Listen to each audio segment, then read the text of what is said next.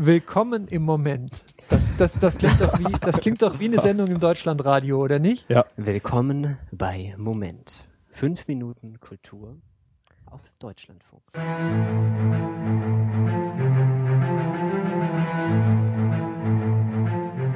Willkommen beim Retina Cast.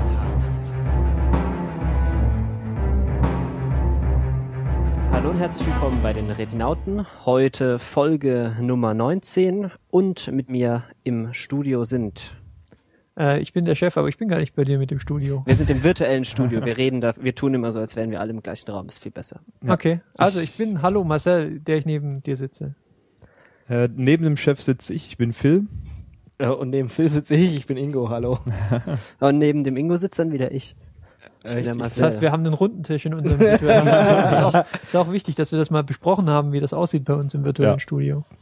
Also nicht nur im virtuellen Studio haben wir einen runden Tisch, sondern im echten eigentlich auch, bloß dass ihr nicht da seid gerade. Okay, jetzt wird's zu kompliziert. Oh mein Gott. Bevor uns die Zuhörer nicht mehr folgen können, ähm, Und sich im Kreis drehen. über was sprechen wir denn heute? Ähm, also wir haben heute ganz viele verschiedene Sachen, über die wir reden können, Phil. Interessant, dass du fragst. Wir Nicht können schlecht. heute über Kinofilme reden, dann werden wir über Serien reden und ein bisschen über Computerspiele sogar. Total Hm. abgefahren. Das ist total crazy. Ein buntes Ja. Bouquet an Themen heute haben. Hast du gerade Bouquet versucht zu sagen? Ja. Bouquet. Okay. Bukett. Ja. Äh, Bucket. Moment. Ähm, ja, ähm, fangen wir doch mal an mit Kino. Da ist so ein Film, der heißt Oblivion, sehe ich hier gerade. Hat ihn Ja. jemand gesehen? Das, Ich das war jetzt auch meine allererste Frage. Ingo, du hast ihn reingeschrieben. Ich habe den ihn gesehen, ja, natürlich, sonst hätte ich ihn nicht reingeschrieben. Ja. Habt ihr den alle echt nicht gesehen? Nein. Also, wir haben doch, wir haben doch, schon draußen? ja, seit anderthalb Wochen. Ich, oh mein Gott. ich war ja gerade äh, kurz überm Teich und ich habe mich eigentlich schon gefreut, dass ich Oblivion dann da äh, irgendwo schauen würde. Wahrscheinlich irgendwie hätte ich mir dann einen IMAX gegönnt oder so. Und dann habe ich festgestellt, das war jetzt einer der wenigen, ähm, der wenigen äh, Male, wo ein Film in Deutschland tatsächlich eine Woche äh, vorher im Kino ist als äh, Ach, was echt? im Produktionsland. Ja. 10. 10. war, glaube ich, Deutschlandstart und, und eine Woche später erst in, in den USA. Das heißt, da hätten wir mal echt einen Vorteil gehabt, aber ich habe ihn jetzt halt leider Aber du nicht warst gesehen. Im falschen Land. Ich war halt leider im falschen Land, ja. Ich bin sozusagen vor dem Film geflogen. ja. ähm, und, die, und die Kritiken bei Rotten Tomatoes geben mir teilweise recht. Aber erzähl doch mal, wie fandest du ihn? Ingo? Also ich muss sagen, ich würde ihn empfehlen zu gucken. Also er war gut, aber er war nicht sehr gut. Ja. was machst du da jetzt gerade? Also, Sag doch mal, was in dem Film nicht gut war. ähm, Was, gut ist, kann man ja wahrscheinlich im Trailer schon sehen.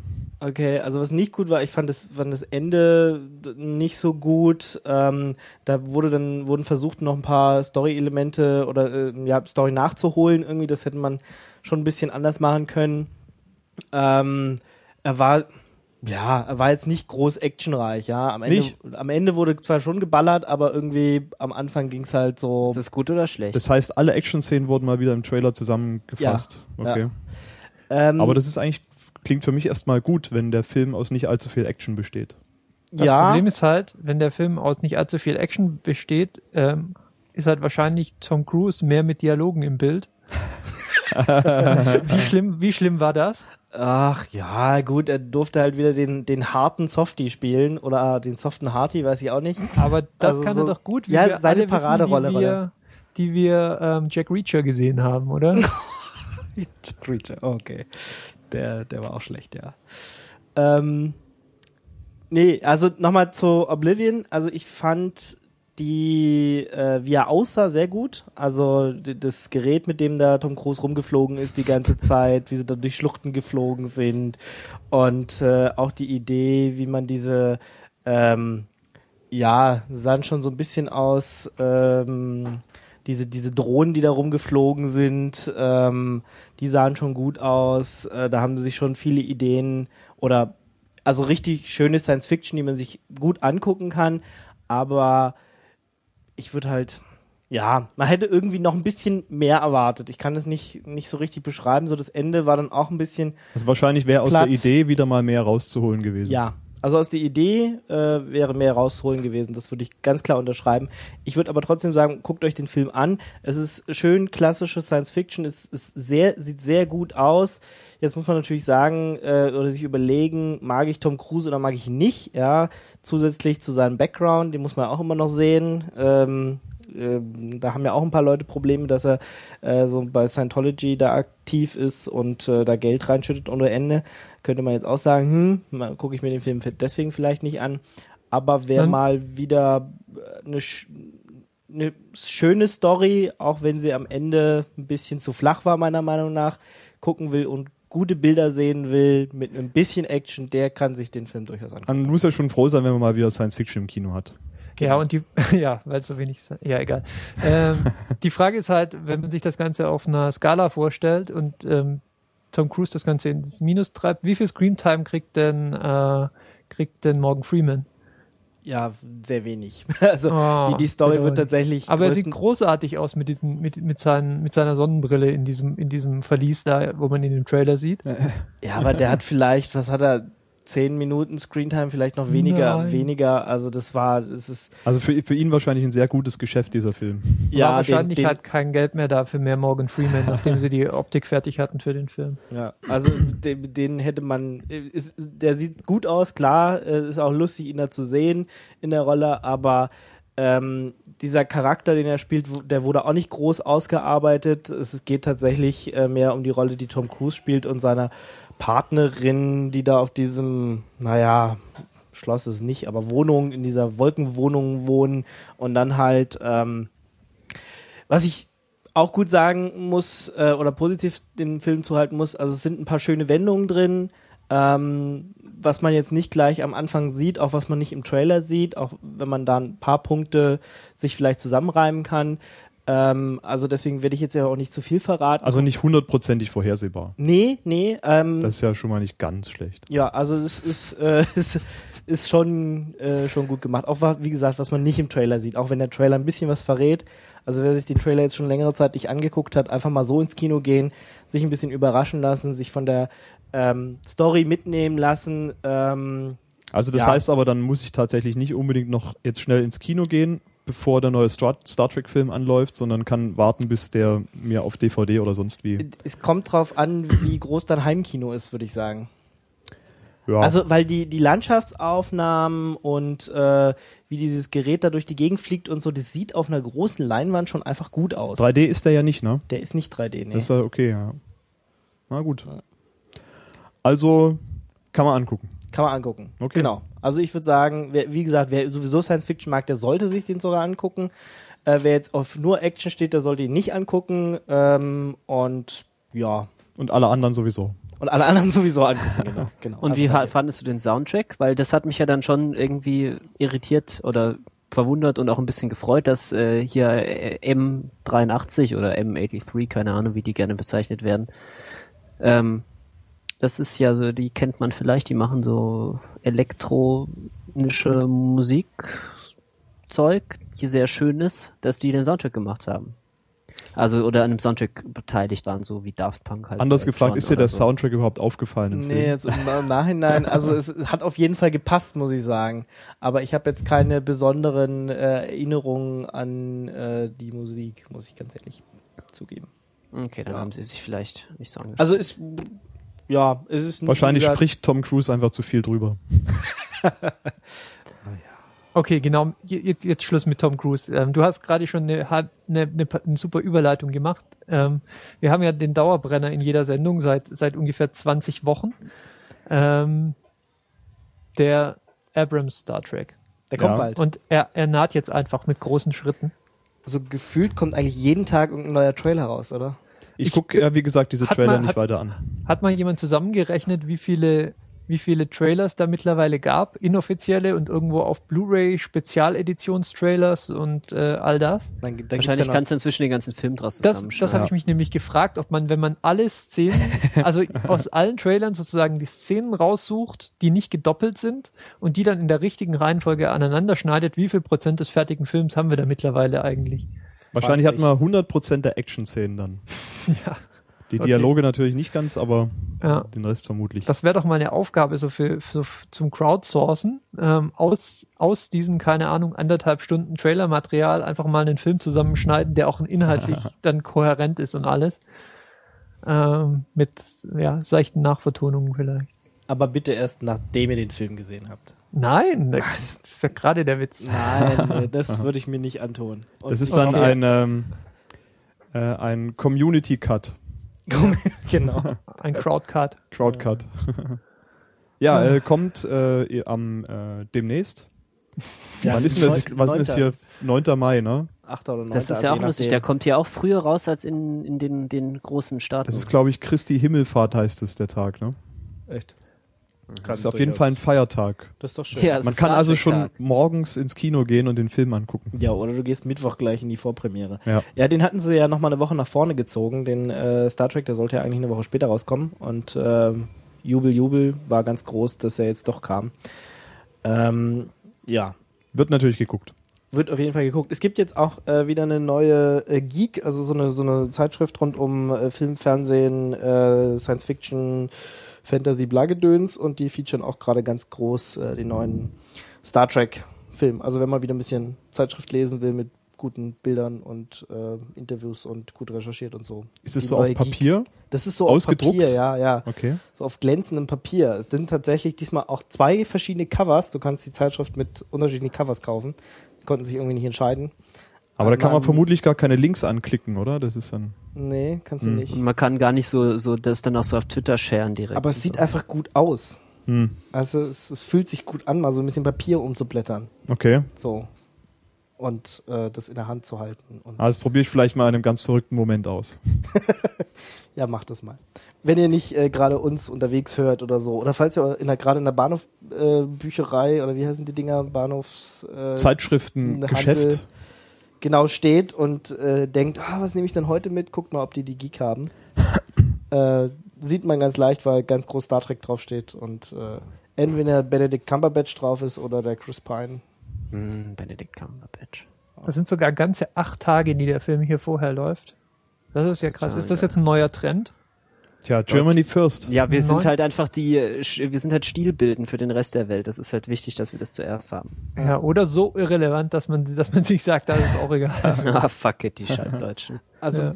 beim Star Trek ist ja auch wieder das Besondere, wenn ihr in so bestimmte Partys geht, da äh, laufen ja dann die Leute mit äh, Uniform rum und äh, es gibt so äh, Special Nights in ein paar Kinos. Ähm, wenn ihr da so richtig so ein bisschen Star Trek Feeling noch haben wollt, müsst ihr mal gucken, ob nicht euer Kino in der Nähe auch so eine so eine Fanparty anbietet, dass irgendwie das halbe Publikum Ja, in und Uniform dann da geht sitzt. einfach in das Kino, das nebendran ist, wenn ihr so, wenn ihr wisst, wo die Fanparty ist.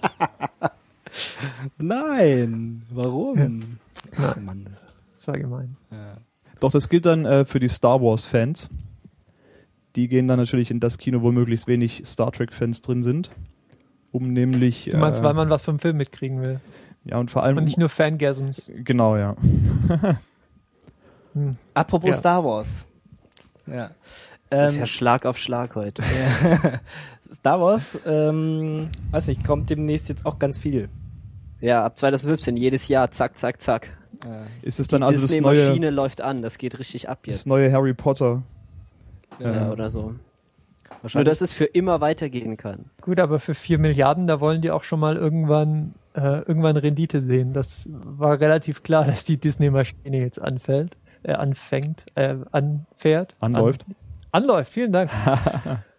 das war schon klar, ähm, aber das ist dann doch, doch so äh, Ja, gut, konzentriert bringen. Wie, wie ja, weiß ich, nicht, ist es, finde ich jetzt auch, also grundsätzlich muss es ja nicht schlecht sein. Also ich denke schon, dass die auch genug Geld und Menschen haben, um da irgendwie verschiedene Teams an den Filmen arbeiten zu lassen und so. Und das ist ja auch so geplant, dass es ja immer abwechselnd Trilogie weiterführt und irgendwelche anderen äh, Star Trek-related Dinge in Star diesen Wars. Filmen passieren.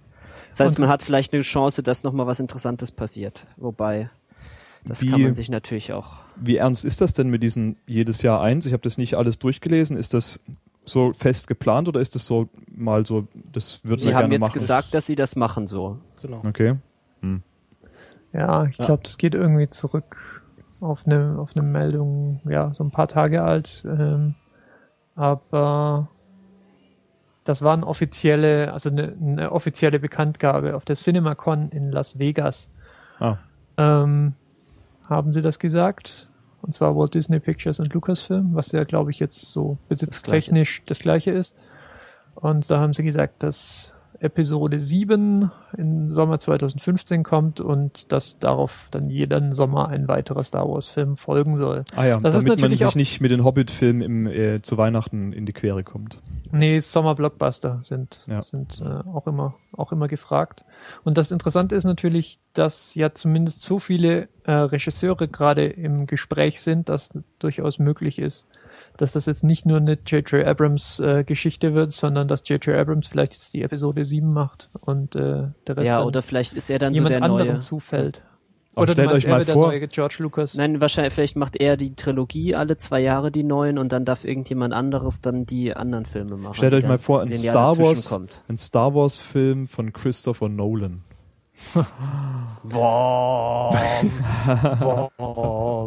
Das Ja. würde ich ja schon gerne mal sehen, wenn er darauf Lust hätte Ja. auf sowas. Ja, Tja. und die traurige Nachricht, die man ja vielleicht mit Star Wars noch kurz äh, diskutieren könnte, ist, dass die LucasArts Game Studios geschlossen wurden und mit ihnen auch all die Produktionen, die jetzt nicht Produktionen, die noch in Produktion waren, also alle Spiele, die eben noch in Produktion waren, unter anderem ein delikat aussehendes, ähm, tja, welches Genre es war, wusste man noch nicht so genau, aber hatte auch so einen etwas düstereren Touch. Und da hatte ich mich, ohne jetzt dezidiert äh, Star Wars Fan zu sein, drauf gefreut. Ich, ich google jetzt hier gerade den Namen. Ähm, Ja, wie dann hieß sag- das denn? Sag ich nochmal kurz, dass es, ein, Star Wars 1313 hieß es, glaube Ah. ich. na, da merkt man, wie böse Disney ist. Disney ist das Evil Empire. Eindeutig. Ah, tja, warum das jetzt halt nicht funktioniert hat, weiß ich auch nicht. Da gab es vor, ich versuche gerade rauszufinden, wann da der erste Trailer rumging. Von Star Wars 1313. Lukas Arts gab es ja jetzt schon eine ganze Weile eigentlich. Ne? Diesen, Ja, war ja vorher Lucasfilm Games, das gibt's ja schon seit den 80ern. Mhm. Ja, 2012 habe ich hier Trailer. Haben sie wohl auf der E3 was gezeigt und das sah eigentlich relativ fertig aus, aber jetzt sieht's halt so aus, als ob das wohl nie kommen wird. wobei ich mir nicht mehr nicht vorstellen kann, dass es keine neuen Star Wars Spiele mehr geben wird. Das heißt, Aber halt nicht von denen. Die werden das, So. also der Disney-Konzern wird es wahrscheinlich schon noch irgendwie weiter treiben, Ja. das Thema, aber halt irgendwie, Wahrscheinlich hat es hat sich's halt auch nicht mit den Plänen von Disney gedeckt, weil im Rahmen der Schließung haben sie dann irgendwann gesagt, äh, oder, oder jemand aus dem Studio hat dann gesagt, ja, äh, es hätte wohl noch ungefähr zwei Jahre gedauert, bis sie es hätten veröffentlichen können und offensichtlich hatte da eben Disney nicht die Geduld oder nicht die nicht das Vertrauen, dass da was draus worden Hm. Genau, die wollen einfach schnell, wäre. schnell mehr Geld machen, deswegen kommen ja jetzt auch schon übernächstes Jahr die nächsten Filme und dann im, im Jahresrhythmus, also man sieht, die wollen jetzt erstmal richtig Geld rauspressen.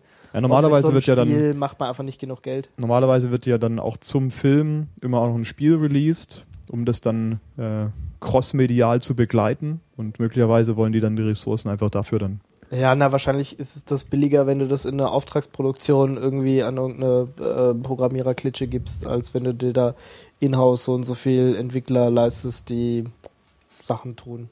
Ja, interessant ist natürlich, ob das dann wieder unter, unter dem Label äh, LucasArts äh, kommen wird oder ob ja die praktisch die die Auftragsarbeiten von äh, russischen Studios oder wer das dann eben kriegt, was dann, wenn, tja.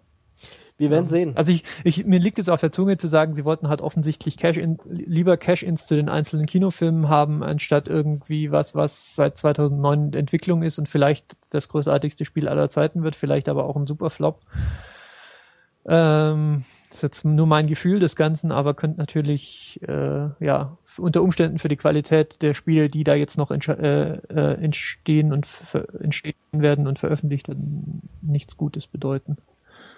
Hm. Ist schade. Es ist ja auch ein traditionsreicher, traditionsreiches Spiel. Sehr traditionsreich, ja, genau. Aber so ist das. Wenn, Vielleicht ist jetzt Platz für was Neues an der Spitze. Man weiß es ja immer nicht. Ähm, ja, du hast hier einen Horrorfilm gesehen, sehe ich gerade. Evil Dead habe ich gesehen. Ähm, ein Remake des Films namens The Evil Dead. Ah. Oh, Get it? ja. Ähm, jetzt muss ich mich hier einfach kurz auf, aus dem Fenster lehnen und sagen, ich habe das Original, glaube ich, nicht gesehen. Und wenn ich es mal gesehen habe, dann habe ich es wieder vergessen. Das äh, ist jetzt sozusagen eine blöde Voraussetzung, um jetzt in einem Podcast über das Remake eines Films zu erzählen. Und ich entschuldige mich dafür. Ähm, aber 1981 äh, hatte ich andere Sachen zu tun. Ähm, unter anderem nicht der zu Welt. existieren. Ja, genau. Und ja, die 2013er Version ha- hat, wurde ganz gut aufgenommen, kann man glaube ich schon so sagen. Ähm, zumindest Yep, yep, bei den yep. Fans war es glaube ich ganz, ganz erfolgreich. Kritik war ein bisschen gespalten. Aber ich muss auch sagen, dass ich mich zumindest gut unterhalten gefühlt habe. Der Film dekliniert so quasi alle Klischees des Genres durch, der Reihe nach. Es fängt an mit der Cabin in the Woods, ja. Äh, die Charaktere sind alle bisschen, bisschen holzschnittartige Charaktere aus Horrorfilmen, inklusive dem Nerd, dem äh, unnahbaren Draufgänger, der schwierigen Beziehung zu seiner Schwester, die ein Drogenproblem hat und äh, Oh. Also- also alle gibt, also die Charaktere geben wirklich nicht viel her und das, das Schauspiel äh, macht einen Job, der ist gut genug, aber andererseits gibt man ihnen jetzt, glaube ich, auch nicht so sehr viel zu arbeiten mit ihren Charakteren und ähm, ja, dann wird dem Original, ich habe mir ein paar Ausschnitte aus dem Original angeguckt, glaube ich, so relativ genau gefolgt mit einigen kleineren Abzweigungen. Teilweise gibt es auch sehr direkte Anspielungen, äh, beispielsweise so Kamerafahrten durch den Wald, äh, die wohl dann den Fans des Originals irgendwie zeigen sollen. Jups, wir haben es auch gesehen und hier, hier ist eine Anspielung für euch und so. ähm, aber wenn man jetzt Evil Dead 2013 mal so als, äh, als für sich stehenden Film sieht, kann ich da durchaus irgendwie äh, Seal of Approval geben. Den kann man sich äh, absolut anschauen, wenn man, sagen wir mal, kein Problem hat mit absolut grotesk, grotesk und allgegenwärtig überzogener äh, Gewalt. Also die, die Mengen an Blut und an äh, abgetrennten Körperteilen und an an allem nur vorstellbar entsetzlichen Dingen, ähm, die gibt's zuhauf in diesem Spiel und da sollte man, ja, da sollte man vielleicht einen stabilen Magen mitbringen.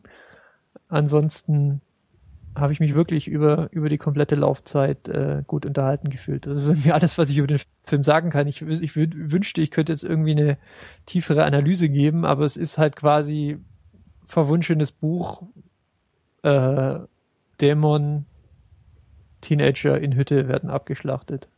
Ähm, das ist halt so die Handlung in a nutshell. Ah, okay. Lässt sich jetzt nicht so, nicht so arg viel damit machen, äh, aber für das, was es ist, hat seine Sache gut gemacht, finde ich. Hm. Ähm, wenn mal wieder so ein trockener Film Samstag ist und man nicht weiß, wo man reingehen soll, zwei, drei Bier und dann Evil Dead. Oh yeah. Ja. Ich glaube, ich weiß gar nicht, lief der Film auf dem Fantasy Filmfest Nights dieses Jahr?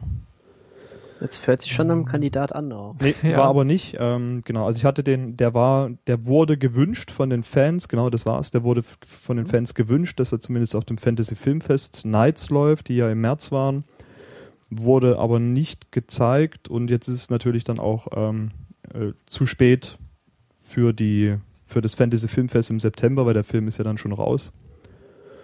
Ja. Ähm, aber ich habe, wie gesagt, da in dem Zusammenhang schon mal von dem gehört. Also, falls er mir mal über den Weg läuft, kann ich ihn also auf jeden Fall zumindest mal angucken und es ist nicht ganz verlorene Zeit. Es ist nicht ganz verlorene Zeit und das ist mir jetzt gerade wieder eingefallen, was ich noch sagen wollte. Keine CGI-Effekte, die mir aufgefallen werden. Ja, wir haben nicht dieses berühmte CGI-Blut, das aussieht wie Motoröl nach äh, 60.000 Kilometern, so leicht dickflüssig und äh, äh, und unrealistisch, sondern äh, wir haben, glaube ich, Liter und Liter echtes Kunstblut und äh, die Darsteller äh, tragen ähm, tragen, glaube ich, noch ganz altmodisch äh, Kontaktlinsen, die sie dämonisch aussehen lassen und so. Ähm, und wenn, wenn nachgearbeitet wurde, dann subtil genug, dass es mir nicht negativ aufgefallen ist. Ähm, Hm. Das äh, wollte ich nochmal extra erwähnen, weil ja, ist mir wichtig mittlerweile anscheinend. Marcel, du hattest das nächste Thema. Ja, aber ich finde, was besser passt, ist das, was äh, du auch noch gesehen hast, nämlich ein, der Scary Movie 5D. Jesus, das wollte, das wollte ich, das wollte ich doch, das wollte ich doch quasi, da wollte ich doch quasi durchmoderieren, ohne, ohne was zu sagen zu müssen. Ich würde, ich würde sagen, du schämst dich dafür, dass du den geguckt hast. Du hast ne? den tatsächlich gesehen? Yes. Ja, ich habe ihn gesehen. Im Warum? Kino? Warum? Ich habe es ja versucht. ich habe es ja versucht zu erklären. Ich wollte ja ein Oblivion. Aber der lief halt einfach nicht. da hast du Und das Schlechteste genommen, was es Ach so. Und was mache ich dann? Ähm, da lief wirklich das Einzige, was, weil ich bin da um 10 abends oder so dann erst angekommen, weil ich lange Autofahrt dazwischen und so, ging halt einfach nichts mehr.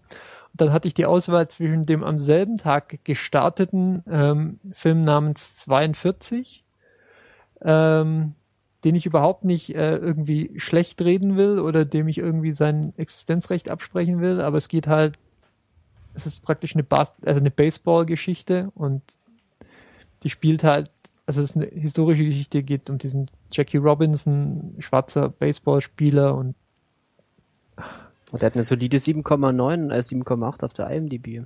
und die, eben der Rassismus in den 40er und 50er Jahren in den USA und so. Und wie gesagt, ich möchte überhaupt nichts Negatives über den Film sagen, aber ich war nach einer zwölf Stunden Autofahrt halt nicht, Wolltest Ab- du unbedingt ab- Scary Movie sehen? absolut halt nicht in Stimmung für 42. Ich glaube, das ist irgendwie so ein Film, den man sich schon mal aufmerksam anguckt und nicht, und nicht was, was man sich an sich runterplatschern lässt. Und der einzige Film, der eben noch lief, war Scary Movie. So, das ist jetzt meine, meine lange Entschuldigung dafür, dass ich den Film gesehen habe. Und über Scary Movie 5 ähm, oder Scary Movie 5D, wie er in diesem Kino hieß, wo ich ihn gesehen habe. Ja, es ist Was alles soll ich gesagt, euch, oder? Was soll ich euch erzählen? Es ist alles, was ich erwartet hatte und noch weniger. War er 5D? Wie geht das 5D? Wie macht man das? Mit Geruchskino. Es hat aber nichts mit Dimensionen zu tun. Doch, doch. 5D ist ja natürlich dann wohl so ein Mix aus, war eigentlich in 3D tatsächlich? Nein.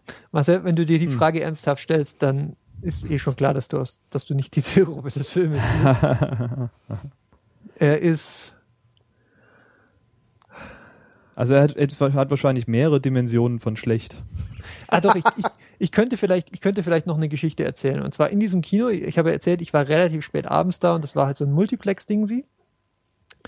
Und Multiplexe haben es ja an sich, dass die ähm, ja schon alle, schon lang alle kein, kein Geld mehr für Personal haben und deswegen nicht mehr vor den Kinosälen Leute stehen haben, die Karten kontrollieren, sondern dass die Karten nur noch einmal im Erdgeschoss kontrolliert werden und man dann machen kann, was man will, sobald das ist man drin total ist. praktisch. Also macht man natürlich nicht, weil die müssen ja auch Geld verdienen und so. Aber es vor allem, wenn man halt, einen Sitzplatz haben möchte und der Saal, in den man dann reingeht, weil den man nicht gekauft hat, hatte so möglicherweise Glück, dass ich- ausreserviert ist. ich hatte so ein Glück, dass ich für Scary Movie 5 noch Karten bekommen habe, weil die fünf, die fünf, die da außer mir noch in dem Kasal saßen, die waren ganz schön breit, die haben sich ganz schön breit gemacht. Ja, jedenfalls ähm, so circa 15 Minuten nach Start dieses Films kamen dann zwei, zwei Kids rein. Ich schätze mal so zehn, wirklich nicht älter. Und der Film war nicht ab 10, oder? Nee, aber er hatte auch kein R-Rating, sondern ein PG-13.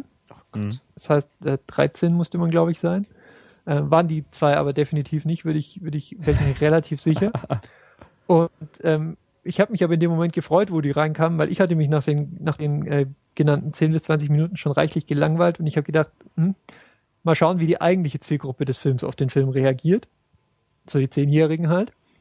Die sich in den Film schleichen. Genau, die sich in den Film schleichen und dann und mit, mit also die hatten so beide, das war total putzig, die hatten beide, also die waren beide so 1,50 Meter maximal, aber sie hatten halt die Hoodies, so die, äh, die Kapuzen ihrer Hoodies hochgeklappt, damit niemand sieht, dass sie zu jung waren für den Film. Ähm, und haben sich dann so drei, vier Plätze äh, von mir von mir weggesetzt und immer so ein bisschen rübergelinkt, äh, gelinst, ob ich es jetzt äh, drauf anspreche, aber ich hatte natürlich nichts dergleichen im Sinn. Ich wollte ja sehen, wie Ihnen der Film gefällt. und ich habe Deswegen hast du sie angestarrt für zwei Ich kann mir das gerade vorstellen, diese hab gegenseitige Beobachtung im ich habe, Kino glaube dann. ich, tatsächlich, tatsächlich unangemessen oft drüber geschaut, weil ich, weil, weil, weil ich immer so wissen wollte, das war jetzt offensichtlich, offensichtlich eine Pointe, lacht, lachten links die zwei da neben mir. Und ich kann definitiv sagen, sie haben zweimal im Verlauf des, des Films, sie sind dann nicht mehr rausgegangen, sie haben sie sich bis zum Ende angeschaut, aber sie haben zweimal bis zum Ende des Films äh, hörbar gelacht.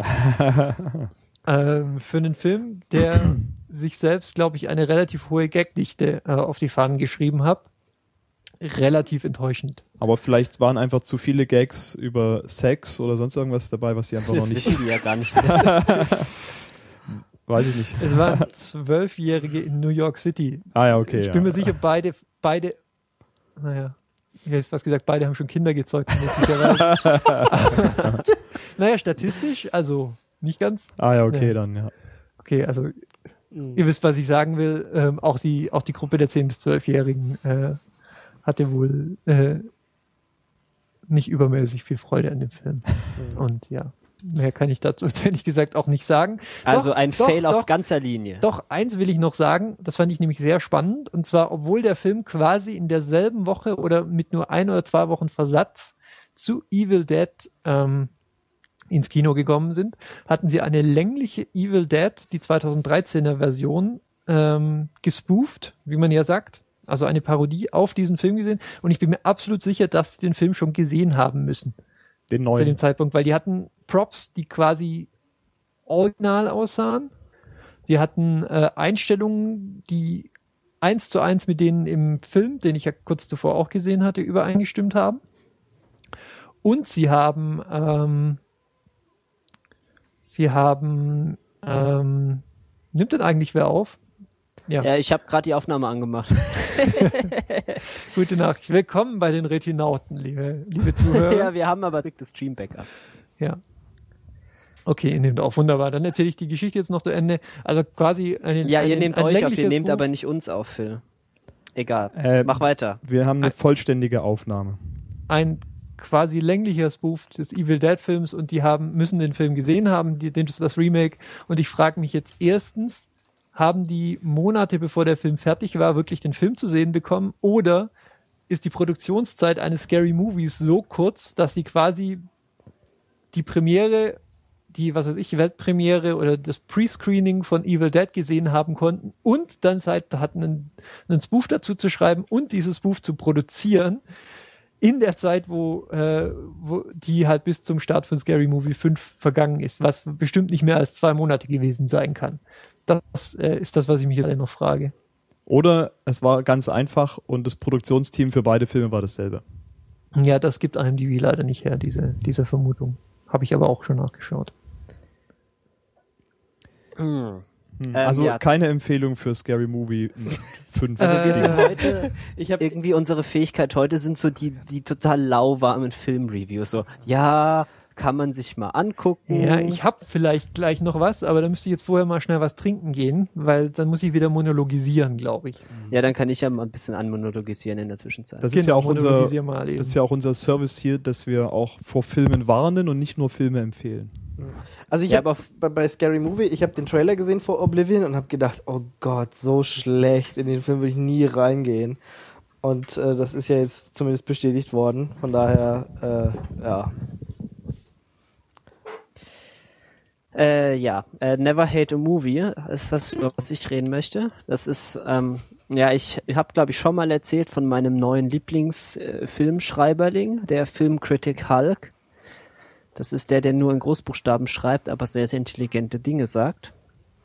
Ähm, er hat anscheinend, als er angefangen hat, seine Kolumne zu schreiben, was sein erster Artikel, ähm, betitelt mit Never Hate a Movie, wo er irgendwie erzählt, wie er bei einer Sneak Preview von Kill Bill sich dann mit Quentin Tarantino unterhalten hat und ihm der Quentin Tarantino dann irgendwie einen Vortrag drüber gehalten hat, wie dumm es wäre, wenn man Filme hasst, anstatt irgendwie einfach das mitzunehmen, was man mitnehmen kann und sich nicht diese Mühe zu machen, sich über den Film aufzuregen, weil er meint halt, dass man an jedem Film was lernen kann und über jeden Film irgendwas sagen kann und es etwas produktiver ist, "Hä, ich hasse diesen Film, tolle Scheiße, nie.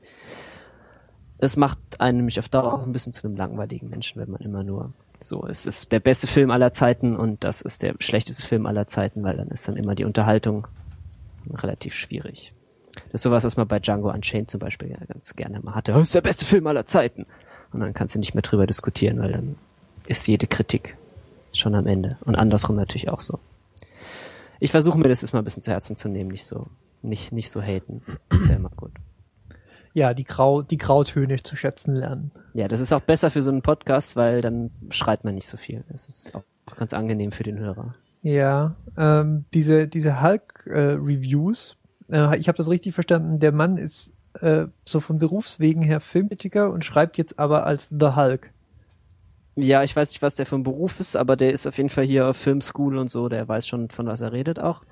Und der, sch Weil- der schreibt halt als, als Hulk, ja. Weil wenn ich das so überfliege, scheint mir das unheimlich anstrengend zu sein. Das sind 21.753 Zeichen, alle in All Caps. Hast du aber schnell, schnell gezählt, du. Ja, ja, ich habe das, ich bin schnell im Zählen. Und ähm, er schreibt auch immer in der dritten Person von sich. Ähm, das kommt mir jetzt unheimlich anstrengend vor, ehrlich Ja, gesagt. es ist nur dummerweise ist er halt unglaublich brillant und das macht es Ja. halt irgendwie erträglich. Okay. Das heißt, man muss da, man muss da irgendwie drüber wegkommen. Ja, also ich mache das immer, es- man kann hier, man kann sich ja dann so Custom CSS in seinen Browser laden und bei mir ist es dann halt alles Lowercase, das ist ein bisschen besser. Ja, das ist jetzt der Hacker-Approach dazu. Ähm, okay, können wir vielleicht verlinken, einfach in den Show Notes, kann sich dann Ja. jeder, jeder Ja. durchlesen Ja. Und äh, ich mach's auch, ich mach's auch, ich verspreche es, äh, wenn, wenn das gut ist, was er schreibt. Ähm, der letzte Kinofilm käme auch, auch noch von mir. Ähm, ich habe mir das Beste zu, zum Schluss aufgespart. Ähm, der Film heißt Upstream Color, nämlich. Und falls euch das jetzt nichts sagt, der ist vom äh, Regisseur namens Shane Carruth. Und falls euch das auch nicht sagt, der äh, hat vor wie viel Jahren? Ziemlich Vor lang. neun. Jahren, vor neun Jahren den Film Primer gemacht, der sich mit einem angeblichen Budget von 7000 Dollar und einer abgefahren komplizierten Zeitreisegeschichte so ein bisschen das Herz der, äh, der Nerds und Indie-Filmfreunde äh, erobert hat.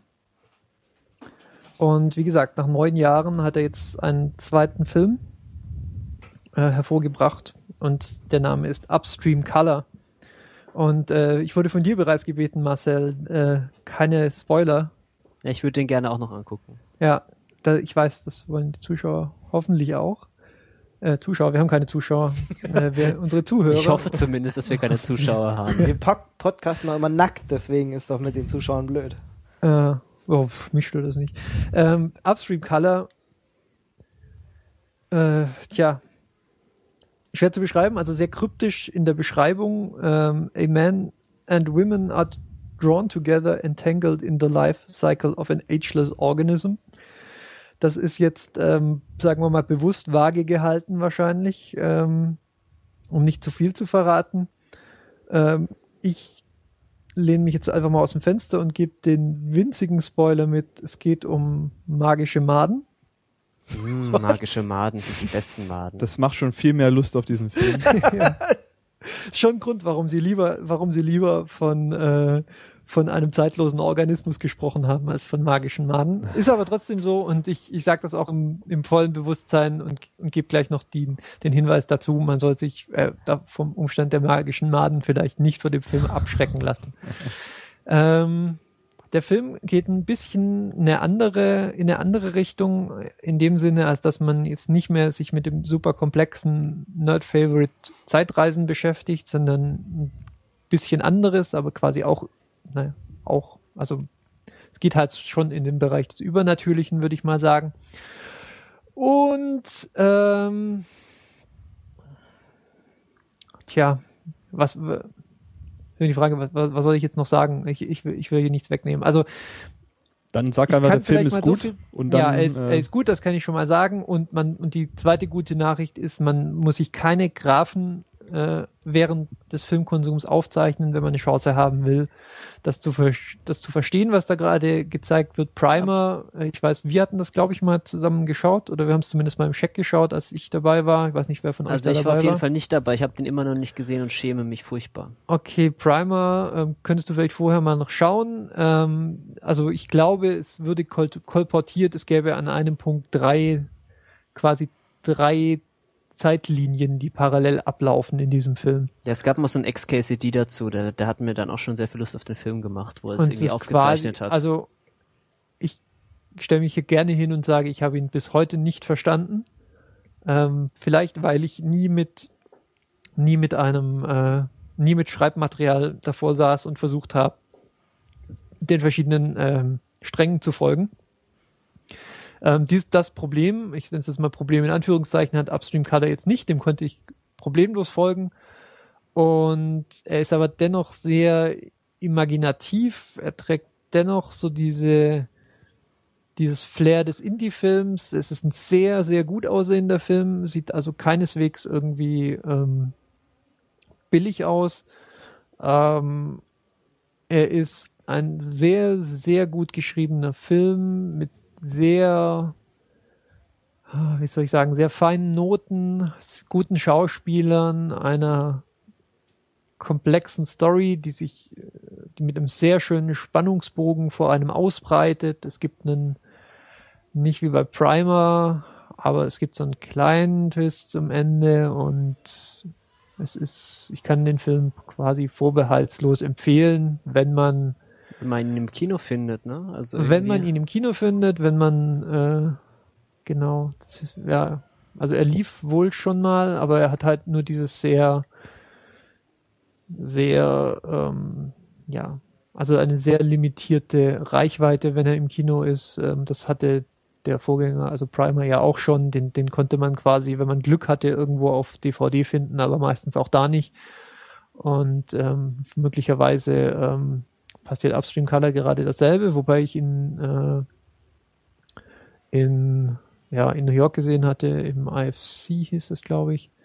Ähm, da war er recht gut besucht, also wo er, wo er gezeigt wird, scheint er sein Publikum zu finden. Und ja, Also er ist Zwei- nicht in meinem Haus- two- und Hofkino, das ist schon mal two- schlecht. two Thumbs Up für Shane Carruth und seine und seine Indie-Filme, seine Science-Fiction, Fantasy, Indie-Filme, die machen wirklich Spaß und auch Upstream Color hat mir eine Menge Spaß gemacht. Werde ich mir auf jeden Fall auch ähm, in digitaler Form oder auf äh, Blu-ray kaufen, auf DVD, sobald er verfügbar ist. Tolles Und in Ding. zehn Jahren dann der nächste, das ist gut.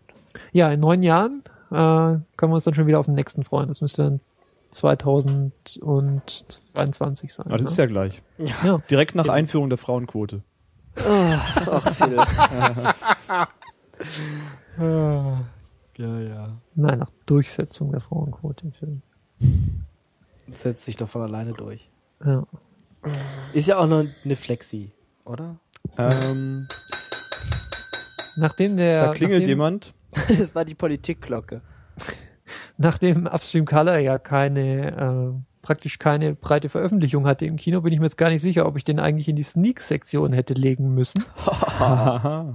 Ja, du bist quasi, ähm, ja, es ist aus deutscher Sicht ist es ja eine Sneak, Ja, weil der läuft hier ja noch gar nicht und du hast ihn trotzdem gesehen, ist also ich habe Sneak. euch mal vorgesneakt Ja. und ihr sagt jetzt mal, was ihr nachgesneakt habt oder mitgesneakt. Äh, Marcel, du hast I Give It a Year gesehen.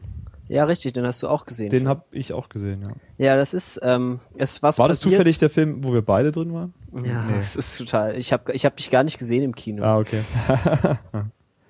Ja, äh, es ist. Die also Chemie ich, zwischen, zwischen Teilnehmern des Retina-Casts ist einfach unglaublich. Ist ich habe mich nur mal gewundert, wer der Typ ist, der die ganze Zeit so laut Chips ist. Aber naja.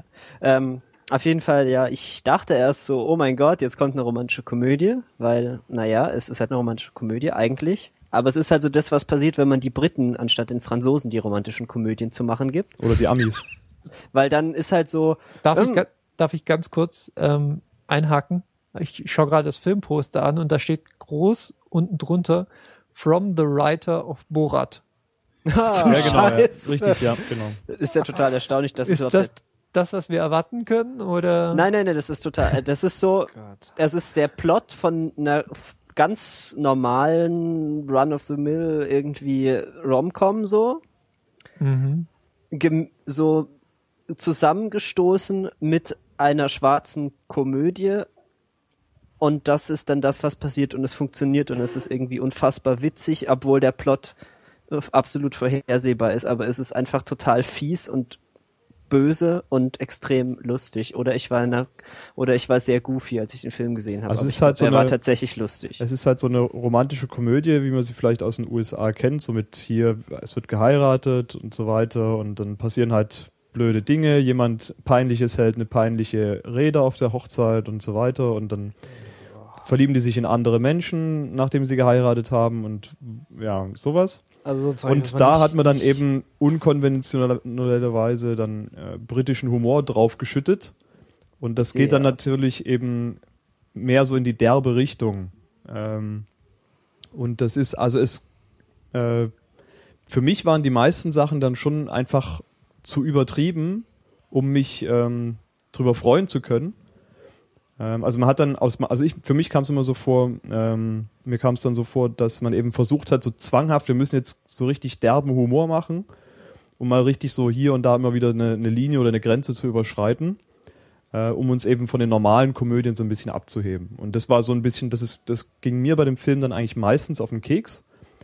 Ähm, es haben aber auch eine Reihe von Sachen dann auch funktioniert. Ähm, Ja, er ist halt, er mir war fällt halt jetzt gerade nichts mehr ein, lustig, aber- erstaunlicherweise. Das Ja. hat mich halt tatsächlich überrascht, dass es war nicht so, also ich habe tatsächlich gelacht. Ich meine, es ist jetzt sicher kein super guter Film, aber er war halt tatsächlich unterhaltsam und man konnte mal wirklich auch lachen und das finde ich schon mal gut. Also er war halt immer dann ähm, für mich am lustigsten, wenn er so Situationen dargestellt hat, die eben nicht in sonstigen romantischen Komödien auch vorkommen. Also zum Beispiel war, glaube ich, das mit dieser äh, Eheberaterin, das war, glaube ich, so einer von den lustigeren Teilen, Ja, das war sehr lustig. ähm, die dann einfach selber abdreht, anstelle von den, anstelle den äh, Patienten dann zu helfen. Äh, das war so eine, so eine Sache, das war eigentlich ganz witzig und das sieht man sonst eben da eben an der Stelle eher nicht, sondern da drehen normalerweise dann die, die Ehepartner ab an der Stelle. Mm, Ja, aber wie gesagt, so andere Sachen wie jetzt so die peinliche Hochzeitsrede oder äh, peinliche Flirtversuche oder sonst irgendwas, das hat man einfach schon oft genug gesehen. Und nur dadurch, dass es halt so übersteigert wird durch diesen extremen Humor, war es dann für mich jetzt auch nicht lustiger irgendwie so, ja. Also immer noch zum Fremdschämen so Sachen. Derb, derb Fremdschämen. Man muss halt, also ich bin halt auch nicht Ja, an so den der, Stellen, an denen es nicht funktioniert, geht's schon ganz schön schief auch. ich bin halt nicht so der Typ für so lustige, Also für wenn solche es dann Filme. mal wirklich nicht funktioniert, dann äh, nicht. Wenn man, wenn man so Komödien, solche romantischen glaub, Komödien sonst auch mal anschaut und, und mag, dann kann man sich den mal angucken. Hm, hm, ja. Auf dem Poster fällt mir auf, da ist Simon Baker drauf, den man vielleicht kennt von äh, LA, of- LA Confidential oder vor allem, äh, wir sind ja ein Serienpodcast, The Mentalist. The Mentalist, ja. Also ähm, der Film heißt in Deutsch Das hält kein Jahr, ne? Und ist, hat in der IMDb jetzt auch nur eine 6,4. Also, Der, der läuft, glaube ich, noch gar nicht. Doch, der läuft jetzt. IMD Schmie. also ja- zumindest kommt, ähm, ich weiß nicht, ob er jetzt schon läuft oder nächstes. Ähm, ne, Steht da, mal, steht doch da. Showtimes, you're now playing. Also ich glaube, der kommt jetzt schon. Ja. Hört uns zu, wie, wir im, Ja. wie wir im Internet surfen. Ich habe ich hab nämlich letztens wieder mal ins Kinoprogramm geguckt und glaube, habe den gesehen. Deswegen, ja. Ja, also der läuft. Den kann man sich angucken. Ja, jetzt ähm, Simon Baker ist da eigentlich auch nur drin, Ja. weil er halt so gut aussieht. Das ist nicht wegen seiner schauspielerischen äh, Kompetenz da. äh, Wir haben ja. natürlich noch einen Schauspieler vergessen, den man als Serienmensch auch kennt, der Herr, Herr Merchant, der ist äh, bei The Office sehr Steven bekannt Merchant, geworden. Ja, und äh, ich kannte ihn als Stimme von Wheatley aus Portal 2, was äh, irgendwie etwas seltsam war, diese Stimme plötzlich mit einer Person dazu zu hören. Hm. ja. The more you know. Mehr kann man zu dem Film eigentlich gar nicht sagen. Ja. Äh, wer hat, Ähm, aber sag doch mal was zu einem anderen Film, weil ich, mir ist nämlich gerade so eine, so die figurative Glühbirne über dem Kopf aufgegangen. Erzähl doch mal was über den ersten Film, der hier in dem Pad drin steht. äh, Mama, Ja. ja, der Film lief Mama! diese Woche in der Sneak Preview im Cinemax in Stuttgart. Ähm, endlich mal wieder, muss man ja mal sagen, in der Sneak ein Horrorfilm. Das Interessante an dem Film ist, ähm, wurde mitproduziert von Guillermo del Toro, Mhm. der ja mittlerweile jetzt schon recht bekannt geworden ist durch Filme wie äh, Pan's Labyrinth oder äh, ich glaube, er hat den zweiten Hellboy-Film gemacht. Ich weiß nicht, ob er den ersten Hellboy gemacht hat. Ich glaube, den zweiten auf jeden Fall. Und ähm, ja, also Guillermo del Toro normalerweise bekannt für den schon sehr fantasievollen, aber auch eben schauerlichen Stil in seinen Filmen, was äh, das Artdesign angeht. Und das hat man. Ja, gut, er hat auch Kung Fu Panda und sowas produziert. Also, ab, ja. Ja. Aber selbst da meine ich, ähm, diese spezielle kreative Ader immer wieder durchscheinen zu sehen. Ähm, das hat man jetzt auch bei Mama, ähm, hat man das auch so gesehen, dass da diese Einflüsse einfach da waren, auch wenn er nicht ähm, der Regisseur war. Und ähm, ja, ist ansonsten ist das so ein relativ klassischer, ich sag mal, Geisterfilm. Was mich an solchen Filmen immer endlos nervt, ist, dass unbedingt immer kleine Kinder äh, irgendwelche schrecklichen Dinge tun müssen. Ähm, Ach, die sind einfach so scary, diese kleinen Kinder. ich glaube, seit, ich glaube, war das bei The Ring auch schon so? Ich weiß gar nicht mehr. Doch, ja, ich glaube, bei The Ring war das so, wo dieses kleine Mädchen dann ähm, so eines von diesen zentralen Bildern war und seitdem wird in allen, in fast allen Horrorfilmen irgendwelche, werden irgendwelche Kinder benutzt, die dann creepy Dinge tun, die schrecklich aussehen, meistens irgendwelche kleinen Mädchen mit langen Haaren und so weiter. Kommt bei Mama auch wieder alles vor. Da sind sogar zwei kleine creepy Kinder drin. Die sind Geschwister. und ähm, der Film beginnt relativ, also man versucht am Anfang sehr schnell in diese Story reinzukommen. Da wird am Anfang ein bisschen hastig das Ganze erzählt. Der Film beginnt ähm, damit, dass diese zwei Mädchen einfach ihre Eltern verlieren. Zuerst die Mutter und dann äh, auch den Vater bei der Flucht. Und ähm, sie hausen, ich glaube, so circa fünf Jahre in einer verlassenen Hütte im Wald. Das sind so, die zwei Mädchen sind, glaube ich, so ein und drei Jahre alt, als sie dort in diese Hütte gelangen. Und nach fünf Jahren werden sie gefunden, weil man hört nicht auf, also ihr Onkel hört die, hört die ganzen fünf Jahre nicht auf, nach ihnen zu suchen, findet sie dann nach fünf Jahren tatsächlich auch wieder. Und die sind danach halt so ein bisschen verwahrlost, könnte man jetzt vorsichtig sagen. nach fünf Jahren. Ähm, die verhalten sich dann halt so ein bisschen wie so wilde Tiere. Müssen dann natürlich erstmal wieder irgendwie äh, Resozialisiert werden. Genau. Was bei dem einen Mädchen, das schon älter war, als es da verschwunden ist, natürlich besser klappt als bei dem einjährigen Kind von damals. Ähm, die ist eigentlich fast komplett hinüber, muss man sagen. Ähm, ja, und ähm, ja, dabei stellt sich dann eben für die, für den Onkel und seine Lebensgefährtin, die diese Kinder dann aufnehmen, nachdem sie gefunden wurden, heraus, dass mit den Kindern irgendwas komisch ist. Und offensichtlich hatten die Kinder während dieser fünf Jahre dann Kontakt zu irgendeiner Art von Geist. Und möglicherweise ist dieser Geist dann eben immer noch da und hält weiterhin Kontakt zu den Kindern, nachdem sie wieder in die Zivilisation zurückgekehrt sind. Und daraus ergibt sich dann eben ähm, eine Story von vielen schrecklichen, erschreckenden Momenten.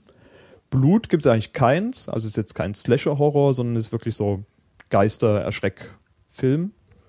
Und die Hintergrundgeschichte, die dann da so langsam aber sicher entdeckt wird von dem Psychologen, der die Kinder äh, betreut, hat halt schon so ein bisschen was, ähm, ja, von Pans Labyrinth zum Beispiel, ähm, was so die, die ganzen Story-Elemente angeht. Dann kann ich jetzt vielleicht noch kurz sagen, warum mir die, die Glühbirne gerade über dem Kopf stand. Und zwar Scary Movie 5 besteht so ungefähr einer Stunde lang aus einer hanebüchenen Storyline, mit der ich nichts anfangen konnte. Und ich weiß jetzt in diesem Moment, welcher Film da gespooft wurde. Es war ähm, Mama. Ja. Also dann haben die sich aber War doch, dann plötzlich zwei Kinder und die reden irgendwas und Sag mal, keiner weiß warum. Gab's, so. gab's, gab's im Original auch so eine, so eine ähm, hispanische ähm, Haushälterin, die, ähm, die, äh, mit ihrem Schau die, mit- die mit ihrem Staubsauger geschlafen hat? Mm, nein, Okay, dann, dann, haben, sie, den Teil äh, dazu erfunden. Aber im Großen und Ganzen war's das. Ja. Okay. Okay, haben wir das auch geklärt. Aber das ist doch interessant für den Scary Movie Film. Anscheinend haben die versucht, möglichst viele Filme zu verarbeiten, die Zeit oder die im selben Zeitraum rauskommen. Also sich absichtlich quasi über Filme vorher informiert irgendwie, um das mit Ja, ich habe gerade nachgeguckt. Äh, Mama lief im Januar schon in den USA. Ja. Also das, das, das scheint mir eher realistisch zu sein als, ähm, als Evil Dead, der ja wirklich jetzt quasi im, im April erst angelaufen war. Mhm, mhm, okay, ja, ja, ja. Also das, das wäre mir plausibel. Aber danke für den Hinweis, jetzt weiß ich, um welchen Film es da geht. Ähm, ja, für Fans von Geistergeschichten, ähm, wo auch ein bisschen Fantasy und Mystery mit drin sein darf, ist der sicher ganz okay. Mich hat er jetzt nicht vom Hocker gehauen, auch wegen dem etwas dann doch übertriebenen Ende, wo es dann doch schon sehr fantastisch wurde. Ähm, ja, aber wie gesagt, wenn man das Genre mag, kann man den auf jeden Fall mal angucken. Jo, klingt gut. Was ist denn der Tag wird kommen? Ja. Haha, ja, das ist mal wieder eine von den sehr, sehr weirden Sachen, die bei uns an der Sneak kommen. Also ein französischer Punkfilm. Yeah. Mhm, ja, genau. Was es ist denn geht ein um äh, Punkfilm? zwei. Also ein Es Film, ist ein Film, in der, dem Punks der die den Hauptrolle Geist, der den, Geist des Punkrock in sich trägt. So, oder Bullshit, Bullshit. Entschuldigung. Punkrock ist Bullshit. Ähm, naja, es ist ein Film, in dem äh, Punks die Hauptrolle spielen. Mhm. So.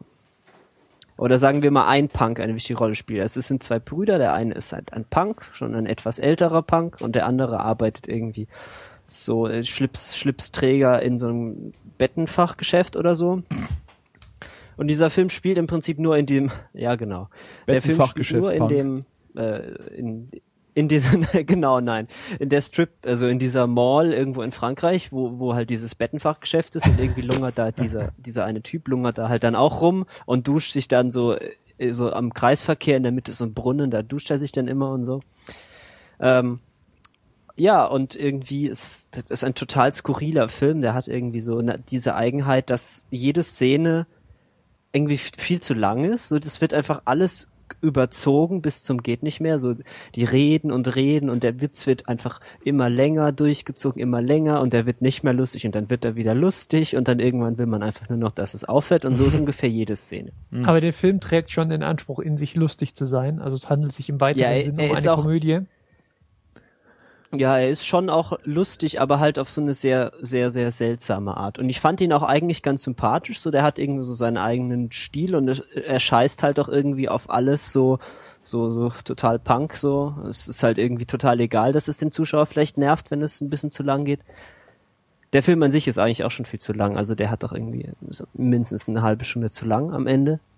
Mhm. Aber es ist irgendwie, irgendwie ist er halt nicht total schlecht. Was ist, was mich total irritiert, dass ich den nicht völlig schlecht finde. Weil er war, der hat halt so ein, ja, ist halt sehr, was Eigenes. Mhm. Okay. Und das sind doch immer dann so, so Aufnahmen, wo dann im Hintergrund dann noch so absurde Dinge passieren, so, so ein bisschen, als wäre zwischendurch nochmal Wes Anderson vorbeigekommen, hätte sich total betrunken und dann nochmal so eine Szene gedreht oder so. Also, Der Tag wird Weiß kommen. nicht, also wenn man irgendwie mal so ein bisschen mal so was äh, sehr, sehr Offbeat-mäßiges angucken will, kann man sich das vielleicht mal zu Gemüte führen. Le Grand Soir. Ah, wie wie. Okay. Damit haben wir die Sneaks, glaube ich, so durch. sieht's aus. Das erwartet euch demnächst im Kino. Richtig. Aber es gibt auch noch unheimlich viele Serienneuigkeiten. Ja. Continuum geht Serie. weiter. Was ist Continuum? Continuum. Ach, das ist der hatten- kanadische äh, Science-Fiction äh, Genau. Zeitreise-Ding, wenn ich es noch richtig weiß, ne? Genau, genau. Ja. Da haben wir in äh, Folge Ah. 12 schon mal drüber geredet, also Retin Norton 12, könnt ihr nochmal nachhören. Ich habe mir gerade angeguckt, äh, was wir da noch besprochen haben, unter anderem Com Continuum und äh, Oblivion und Star Trek und irgendwie habe ich so das Gefühl, wir besprechen nichts anderes. Aber hey, äh, wer das ausführlicher ein bisschen hören will, ähm, kann ja nochmal in die äh, Folge 12 reinhören und Continuum geht gerade heute also jetzt, je nachdem wann ihr es hört, wenn für die Live-Hörer heute, für alle anderen dann äh, dementsprechend ein bisschen früher. Geht es weiter, zweite Staffel, fängt an und ich freue mich total, ähm, weil das muss ich dann äh, jetzt gleich morgen dann gucken und so. Weil die erste Staffel war schon echt cool, war relativ kurz, die nächste ist jetzt ein bisschen länger, ich weiß jetzt nicht, ich glaube ein paar Folgen mehr. Ähm, und äh, mal gucken, wie sie das jetzt äh, weiter auflösen. Ich will ja nicht zu viel spoilern, wer die erste Staffel jetzt noch nicht geguckt hat. Ähm, da hat es ja schon mit dem Krawum aufgehört. Jetzt mal gucken, wie diese das so weitermachen. Ja. Okay, dann würde ich noch schnell äh, paar Kurznews einmoderieren. Ähm, Ah, geh ab. die erste, der erste Menüpunkt wäre, äh, wir haben ein genaues Datum, wann es mit Breaking Bad weitergehen wird. Ja, wann denn? Das ist ähm, der 11. August um äh, 9, also um 9 p.m. Das ist aber halt der 12. August nach unserer Zeit. Das heißt, äh, den 12. August solltet ihr euch vielleicht äh, in den Kalender schreiben. Mm. Und dann wird es acht Folgen geben, wenn ich das richtig verstanden habe. Und dann ist es vorbei. Und äh, ich glaube, ich rede von und ich spreche für uns alle, wenn ich sage, das wird glorreich und äh, ja, da freue ich mich drauf. Ist auf jeden Fall eines der Serienhighlights des Jahres für mich und äh, ich werde traurig sein, wenn es dann irgendwann vorbei ist. Und dann gibt's außerdem noch Neuigkeiten aus dem Bereich der Animationsserie. Da gibt's ja das Family Guy Spin-off namens äh, Cleveland Show. Ach ja, Ähm, genau, ja, richtig. Und das sieht so aus, als würde das jetzt einfach sang- und klanglos einschlafen. Ähm, Fox hat diese Serie jetzt nicht offiziell abgesetzt, aber sie haben auch keine neue Staffel bestellt und die Quoten waren auch eher so mäßig und dementsprechend kann man jetzt, glaube ich, so guten Gewissens davon ausgehen, dass äh, Cleveland Show quasi äh, abgesetzt wurde. Habe ich sowieso nie verstanden, warum das überhaupt sein musste, warum man da unbedingt gerade Ja. mit dieser Figur irgendwie ein Spin äh, Spin-off Die machen etwas musste. perfide Erklärung wäre natürlich, weil man auch die, äh, weil man auch die nicht weiße, nicht männliche äh, Zielgruppe für, Ami für Animationsfilm-Serien äh, Serien zu Primetime äh, kriegen wollte. Hm. Ähm, ist jetzt vielleicht in dem Fall einfach nicht gelungen. Ähm, Vielleicht doch zu platt. ja, ist, hm. Ich habe es eigentlich immer ganz gern gesehen, hatte halt einen eigenen Stil, ähm, war jetzt eben doch ganz anders als Family Guy. Aber ich frage mich ja, ob wir jetzt im, in der nächsten Staffel Family Guy, ob, äh, ob Cleveland dann einfach an die Tür klopft und sagt so, hi, ich bin jetzt wieder da. und meint, äh, ja, ist wieder in Kohak angekommen. Das würde sich Okay. anbieten. Ja, und dann gibt's noch Neuigkeiten über Community. Da haben wir auch schon mal eine reguläre Folge drüber gemacht. Äh, auch da sieht's nicht so toll aus. Äh, gibt noch kein offizielles ähm, es gibt noch kein offizielles Statement von NBC dazu, aber sie sind äh, halt doch nicht so toll angekommen. Es bisschen, es schwankt ein bisschen, was die Quoten angeht. Und wenn überhaupt, dann könnte Community wohl noch in eine nächste Staffel retten, dass halt die anderen Serien auf NBC noch schlechter laufen. Äh, bis auf Ähm. Revolution wahrscheinlich. Bis auf Revolution vielleicht, ich weiß es nicht. Weil da sind, glaube ich, die Quoten bisher immer noch Ja, ziemlich naja, gut, es ist ja auch- erstaunlicherweise. Es ist ja auch Community hat ja auch schon so ein bisschen was verloren, so. Äh, Community irgendwie so. Ja, unter anderem die den aktuelle Showrunner. Staffel so ein bisschen. Ja, ja, die aktuelle Staffel ist ja auch schon so ein bisschen so ein Mix gemischt, so. Also es war bis jetzt noch keine Folge, die so, so fuck yeah erzeugt Ja. hat. Das ist vermutlich schon auch ein bisschen daran dem Genau. geschuldet, dass der Showrunner halt weg ist. Ja, und obwohl es jetzt noch kein offizielles Statement dazu gibt, äh, kann man vielleicht sagen, die ist gerade wohl akut gefährdet. Ja, das waren die Kurz, die Kurznews, die ich, äh, die ich noch vorbringen wollte. Ähm, dann könnten wir vielleicht noch kurz was in eigener Sache sagen. Marcel und äh, ich haben eine kleine Pilotenprüfung zu einer Serie aufgenommen, die heißt äh, Da Vinci's Demons. Die könnt ihr, die konntet ihr jetzt noch nicht hören, obwohl wir am Ende der Pilotenprüfung, glaube ich, Werbung für diese Sendung jetzt gerade machen. Das, das wird dann, das Wir wird machen dann jetzt Werbung am Ende des der das Folge. wird dann eine komplizierte Sache. Entweder wir warten jetzt noch zwei Wochen mit der Veröffentlichung, damit es wieder stimmt, oder wir ver verwirren unsere Hörer komplett. Auf jeden Fall, die wird, ähm, ich hoffe, äh, in den nächsten ein, zwei Tagen online gehen.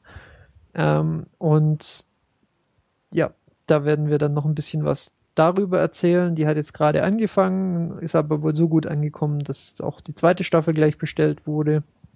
Und es ist so eine lose in der Vergangenheit äh, verortete Fantasy-Serie, die so dem Namen nach sich mit Leonardo da Vinci beschäftigt, ähm, sich aber, glaube ich, so doch die größtmöglichen Freiheiten bei der Behandlung dieses Stoffs herausnimmt. Und äh, was wir davon halten, könnt ihr vielleicht einfach dann in der Pilotenprüfung nachhören, sobald sie online geht. Äh, bei uns im äh, Feed vom Retina Cast. Was ein bisschen seltsam ist, ist tatsächlich, dass, obwohl jetzt erst nur eine Folge gelaufen ist, schon die zweite Staffel bestellt worden ist. Ich meine, gut, es war jetzt für diesen Sender. Ja, und die hatte nicht mal so gute Einschaltquoten auch. Na gut, für diesen Sender Struts. Aber sie lief halt auf Starts Genau. und ähm, Starts hat halt überhaupt keine Einschaltquoten und Genau, deswegen war es die beste, die dieser Sender jemals bisher überhaupt hatte. Von Mhm. daher ähm, könnte man das vielleicht als gerechtfertigt sehen, aber pff, wer weiß, also ich meine, ich war jetzt bei der Pilotenprüfung nicht dabei. Ich fand, ich werde wahrscheinlich äh, Da Vinci Stevens noch ein bisschen weiter gucken, aber es war jetzt nicht übermäßig der Bringer. Ja, also boah. ganz schön gemacht, aber jetzt nicht, wo man sagt, boah, müsst ihr euch unbedingt alle angucken. Naja. Gut. Aber dafür gibt's andere Serien, die jetzt äh, viel, viel äh, mehrere bald rauskommen. Irgendwie ist es ja total der Trend gerade, dass ähm, Leute, äh, dass Firmen meinen, ähm, für ihre eigenen Netzwerke nochmal so Sachen zu produzieren. Äh, wir hatten es ja Netflix ist ja vorausgegangen, genau ja. Netflix mit House of Cards, ne? Unter anderem, ja. Genau, dann hat ähm, ja jetzt Amazon gesagt, sie bringen jetzt Zombieland ähm, irgendwie ähm, exklusiv raus. Und Ja, da, da, da können wir vielleicht gleich noch ein bisschen was dazu sagen zu den Piloten, die gerade so auf Amazon äh, stehen. Ähm, Und noch eine Neuerung ist halt, dass Microsoft jetzt gesagt Genau. hat, sie wollen an Heroes. Heroes hatten wir auch mal, glaube ich, eine äh, Retina-Cast-Folge zu. Ja, auf jeden Fall. Weil die erste Staffel war ja total klasse. Ähm, und Microsoft will jetzt in diesem selben Universum zumindest ähm, auch eine Serie rausbringen und das irgendwie auf ihrem Xbox-Netzwerk äh, verticken.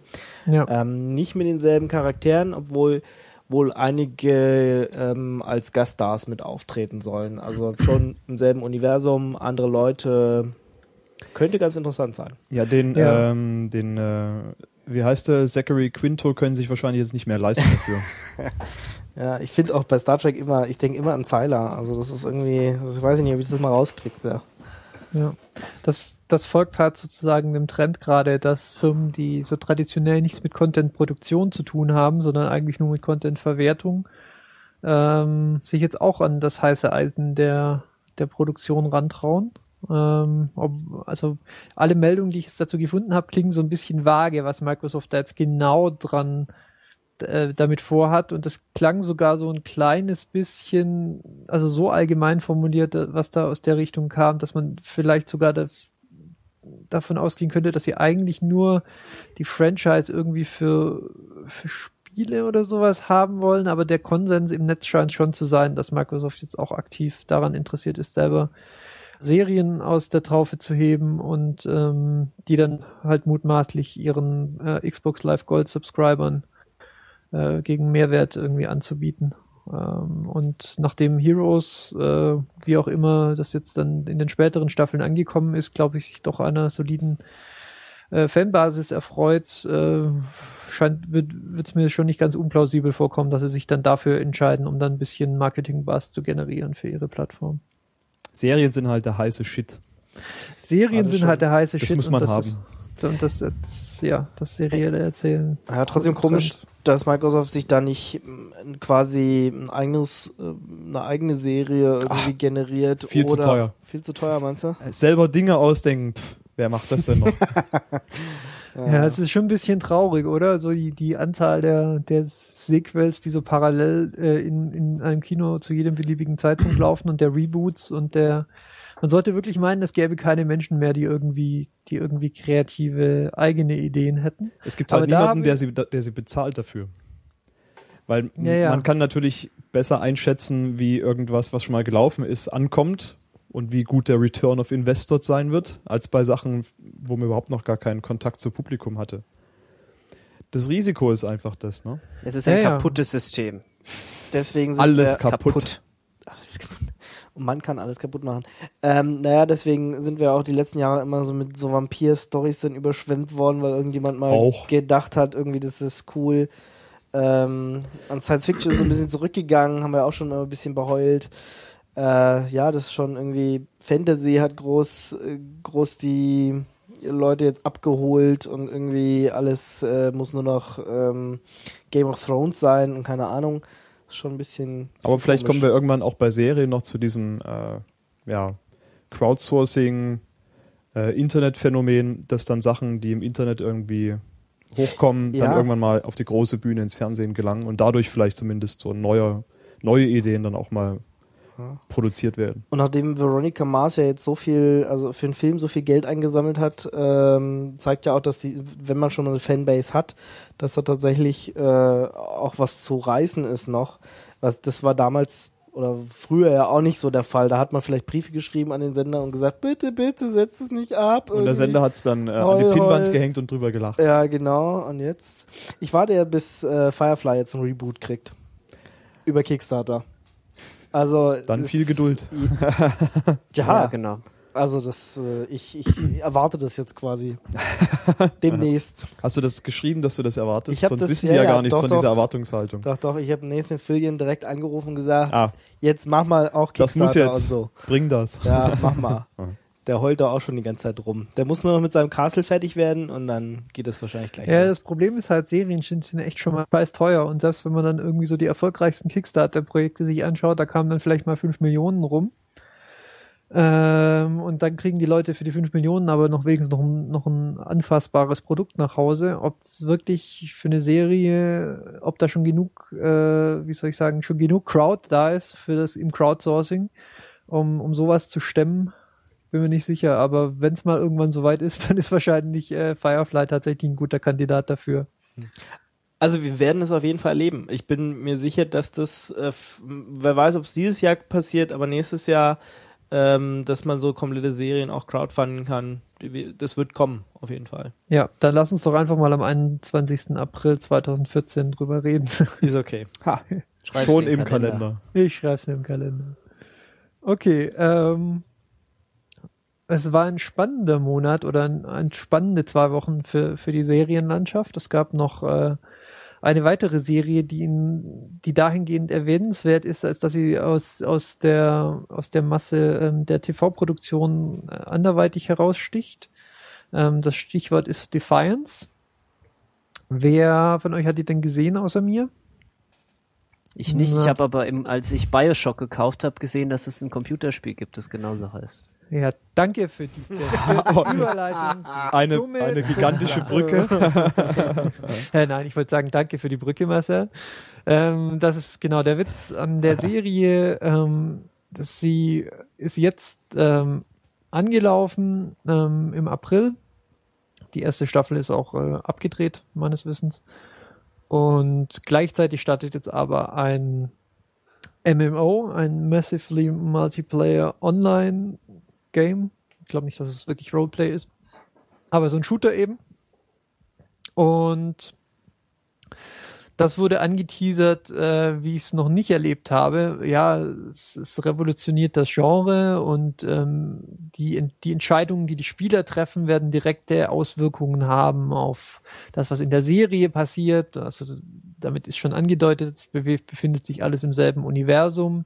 Sie wollen das alles total interaktiv gestalten und ja, das Ganze spielt auf der Erde. Setting finde ich nämlich ganz interessant, deswegen sage ich es kurz. Das Ganze spielt auf der Erde in der Zukunft und ähm, in der Vergangenheit des der Seriengegenwart, also irgend so ungefähr 30 oder 33 Jahre vorher, sind eben ein paar Aliens angelandet, weil sie irgendwie ihr eigenes Sonnensystem verlassen mussten, weil das irgendwie nicht mehr so toll bewohnbar war. Und die kommen dann an der Erde an und meinten, ähm, hier ist doch gemütlich, lass mal hier bleiben. Und wie es dann so kommen musste, bricht eben ein Krieg aus und der dauert ähm, eine Weile und ähm, diverse Jahre später endet dann dieser Krieg und jetzt leben so quasi sieben oder acht Spezies nebeneinander auf dem Planeten Erde her. Und das ist der Moment, äh, wo ich glaube, zwölf Jahre nach Ende dieses Krieges ähm, unsere Serie startet. Und auch das, auch das, ähm, auch das Spiel spielt, aber das Spiel ist, glaube ich, äh, Ähm, ich versuche es gerade zusammenzukriegen. Also das, sie befinden sich, glaube ich, im selben Bundesstaat, so beide Kalifornien, aber es, es ist so ein anderes Gebiet. Also es, es, man trifft dann, glaube ich, im Spiel deswegen nicht, nicht zwangsläufig irgendwie ständig die, die Figuren aus der Serie und so. Und was ich daran halt relativ interessant finde, ist erstens, ähm, wie sie diese Interaktion jetzt genau einlösen wollen, wenn die erste Staffel bereits fertig ist und das Spiel jetzt startet. Also das heißt ja quasi jetzt schon, so jede Form der Interaktion kann dann nur in einer der kommenden Staffeln passieren, sofern es da eine geben wird. Ähm, über das Spiel kann ich jetzt leider nichts sagen, das hätte ich gerne angespielt. Ähm, Dafür, dass es einen Metascore von 62 hat, war es mir jetzt allerdings keine 50 Euro wert, um euch so sagen zu können, wie es äh, genau sich so spielt. Ähm, es ist, ein, wie gesagt, ein MMO. Ähm, die Kritiken waren, sagen wir mal, äußerst durchwachsen.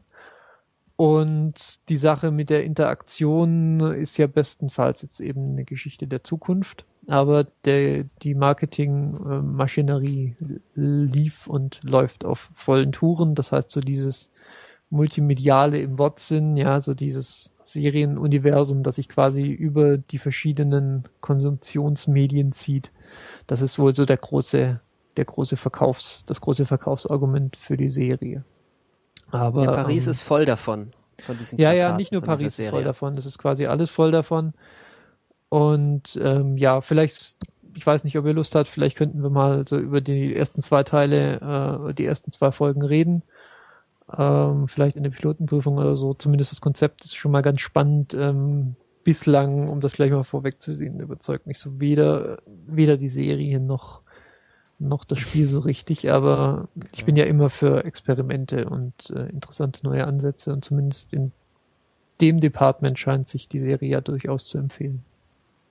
Okay. Also klingt auf jeden Fall was, was, was ich mir jetzt mal angucken werde äh, und dann können wir durchaus mal eine Pilotenprüfung zu machen. Ja.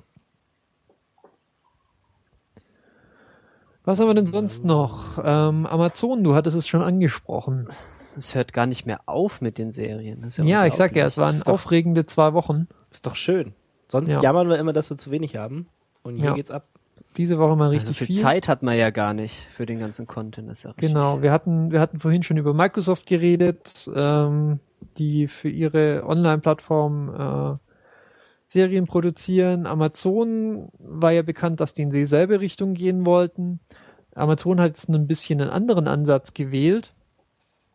Und ähm, die haben jetzt Folgendes gemacht. Die haben jetzt einfach mal so zwei Hände voll Piloten für Serien produzieren lassen.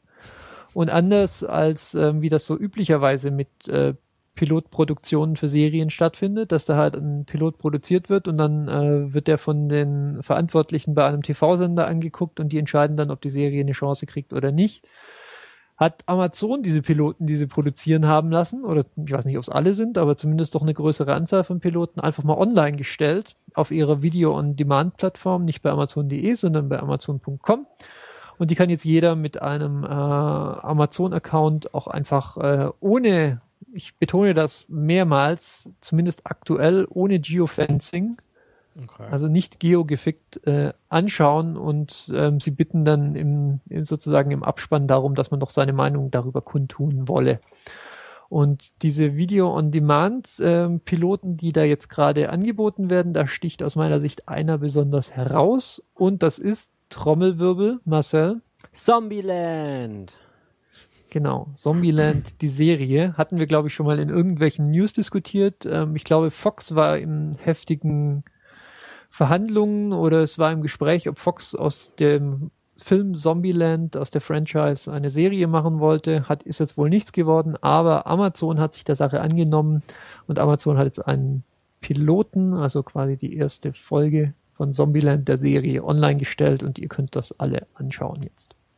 Ja, und es ist ein, ein etwas desorientierend, weil sie haben natürlich, Amazon ist ja eine Firma, die vor allem durch ihre Sparsamkeit bekannt ist, ein offensichtlich sehr geringes Budget in diese Serie gesteckt und sich natürlich nicht Jesse Eisenberg und äh, Woody Harrelson und die ganzen anderen Nasen geleistet, sondern halt irgendwelche dahergelaufenen Schauspieler. Und es ist halt extrem verwirrend, weil sie genau die gleichen Charaktere spielen. Aber es ist jetzt auch nicht so ganz schlecht. Also wir reden dann in der PP drüber. Ja, wir machen auch dazu eine kleine Pilotenprüfung. Ähm, ich kann aber schon Telefon. mal sagen, dass ähm, dass ähm, das, das, was du erwähnt hast, so dieses etwas knappe Budget ist durchaus ein Faktum ist, dass die anderen äh, Piloten, die dort äh, online stehen, zumindest die, die ich reingeschaut habe, dass die, die das Problem auch teilen. Ähm, ja. Aber nichtsdestotrotz, es kostet nichts und man kann es sich einfach anschauen. Und insbesondere für jeden, der, der Zombieland den Film gut kann, kann ich es auch äh, bedenkenlos empfehlen, einfach mal reinzuschauen. Ähm, und ja, das Konzept ist natürlich relativ interessant. Das heißt, was jetzt halt gut ankommt und was viel gesehen wird und was die Fans gut finden, das hat halt reelle Chance, dann tatsächlich auch in eine Serie gegossen zu werden. Äh, und das ist ja grundsätzlich schon mal eine gute Sache, nicht? Ist nicht ohne Charme so eine Idee. Das ist schon gut. Mehr Serien. Dann HBO, die ganz, die alten, großen, die gibt's ja auch noch. Ja, der bekannte, ähm, der bekannte Pay-TV-Sender, der sich in, in erster Linie dadurch auszeichnet, dass er quasi unendliche äh, finanzielle äh, Reserven hat, hat ähm, sich gerade wieder dadurch ausgezeichnet, dass er quasi äh, unendliche finanzielle Reserven hat und hat den Bieterwettstreit für ein neues Drama gewonnen. Das trägt den Namen Down Low ähm, wird von so einem Singer, Songwriter, Sänger, äh, Drehbuchschreiber namens John Legend ähm, hergestellt. Und das trägt den Namen Down Low, habe ich schon gesagt. Und das Ganze sticht so ein bisschen durch die Thematik raus, ähm, mit dem sich beschäftigt. Es spielt so ein bisschen im, im Hip-Hop-Milieu. Äh, in South Beach und das ist halt deswegen interessant, weil der äh, ja der Rapper Bonist eben schwul ist und das ist eben in diesem ja Testosteron gefütterten äh, Hip Hop Milieu in der Mangelung eines besseren Wortes ähm, ja eben ein Problem und damit wird sich die Serie eben beschäftigen. Und ich fand es relativ interessant, so die Reaktionen, die man darauf bekommen hat. Es schien mir so ein bisschen zweigeteilt zu sein. Die einen ähm, haben HBO so quasi für für den Mut und für für einen äh, unkonventionellen für ein unkonventionelles Serienkonzept gelobt und ähm, Prost. Und der andere Teil, der schien so ein bisschen Schwierigkeiten zu haben, ähm, ja, mit dem Konzept was anfangen zu können. Und ich glaube, das ist auch so ein bisschen das Konzept, dass ähm, sich, ja, weiße heterosexuelle Männer nicht zwangsläufig mit jeder Serie, die im Fernsehen kommt, identifizieren können sollen oder müssen oder ihr wisst, was ich meine. Also es hört sich echt spannend an, muss ich sagen. Ja, es ist, und es ist mutig. dass, also wenn man nichts anderes drüber sagen kann, dann doch zumindest das und das, das ich freue mich drauf. Ähm, wird sicher eine feine Sache und HBO, tja, steht nun mal immer noch quasi, quasi garantiert für Qualität und äh, tja, allein der Umstand, dass, dass hier wohl mehrere Sender jetzt darum gebuhlt haben, ähm, ja, spricht noch zusätzlich dafür. Also ich äh, freue mich drauf und ich äh, verspreche auch, ich bleib dran und erzähle was drüber, falls es da was Neues gibt in der Sache. Yeah. Okay, Sind wir durch mit Serien? Geschriebenes Wort. Ja, wir sind geschriebenes Wort. fertig mit Serien. Ich glaub's ja nicht. Ihr habt was gelesen? Ja, was denn? Ha, wir haben Bücher gelesen. Ähm, ja, total cool. Ähm, wir haben in einer der ersten Retinauten, wenn ich mich nicht alles täusche, habe ich meinen Kickstarter gepickt. Ähm, von dem Herrn Jack Cheng. Das ist so ein, eine Person, die schreibt und irgendwie Dinge macht. Ähm, und sein Buch ist fertig.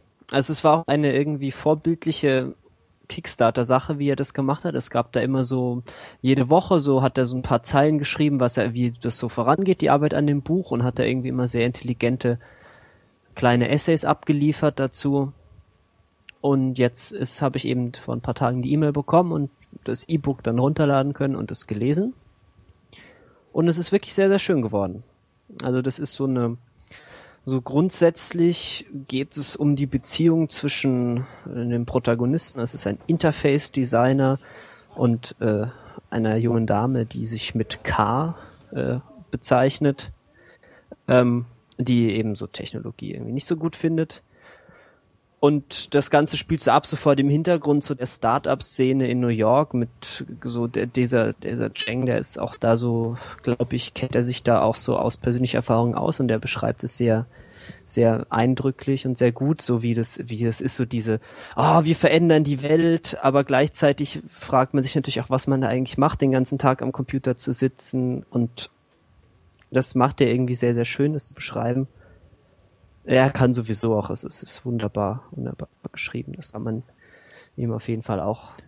Okay, und wer damals den Kickstarter verpasst hat und ähm, das Buch jetzt lesen will nach der Empfehlung von, äh, von Marcel, man kann das ähm, sowohl bei im iTunes äh, Buchladen als auch bei Amazon äh, in E-Book-Form herunterladen, kostet, soweit ich das sehe, 9,90 Dollar. Nein, Amazon hätte gerne 13,19 Dollar dafür. Aber ich glaube, man kann es bei ihm auch direkt kaufen, dann ist es wahrscheinlich etwas günstiger. Hm, okay. Auf jeden Fall ist es ganz schön. Es ist, hat auch so, hat da so seine Momente, wo er so ein bisschen so, so den, den Gibson raushängt und so Zeitgeistanalyse macht. Das habe ich auch immer gern. Zeitgeist ist ein schönes Wort. ähm, und ja, kann man mal lesen. Ist schön.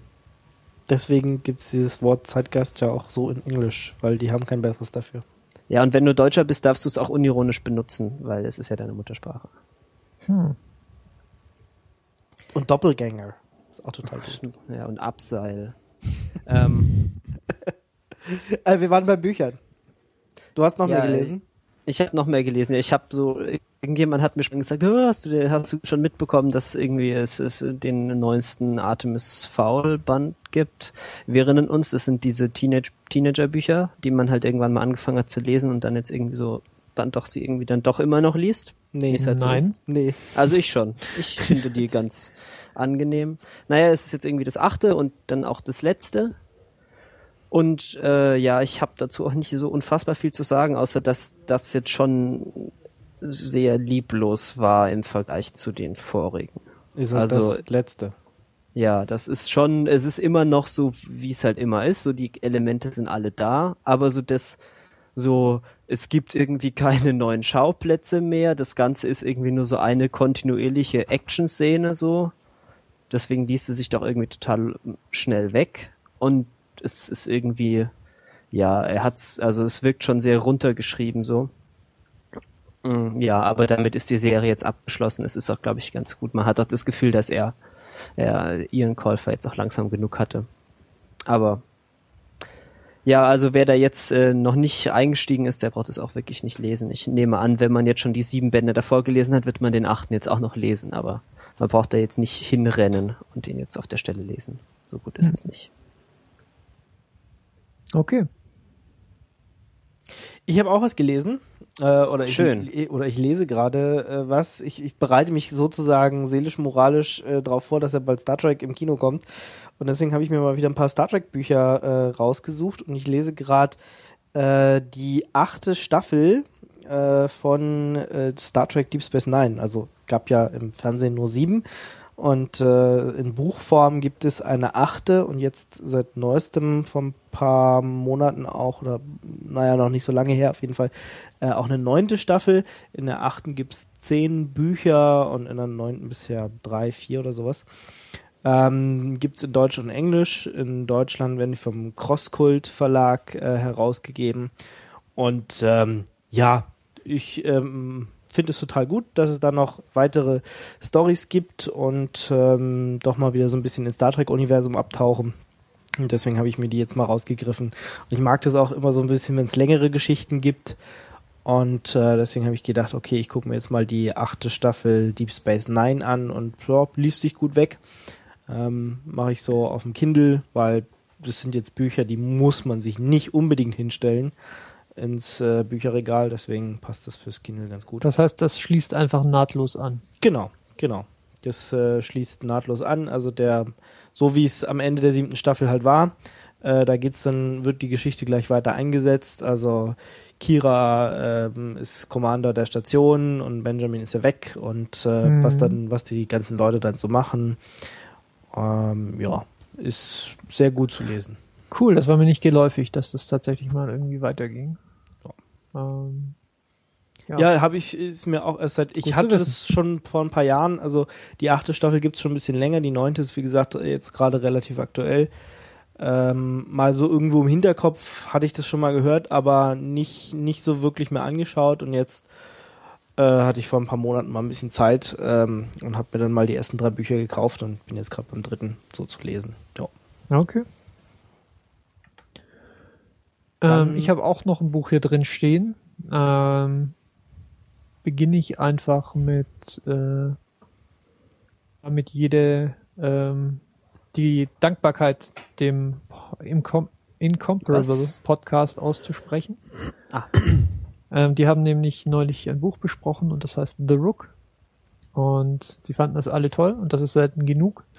Und geschrieben ist das von Daniel O'Malley. Das ist ein Australier, der, glaube ich, irgendwie in den USA äh, zur Uni ging.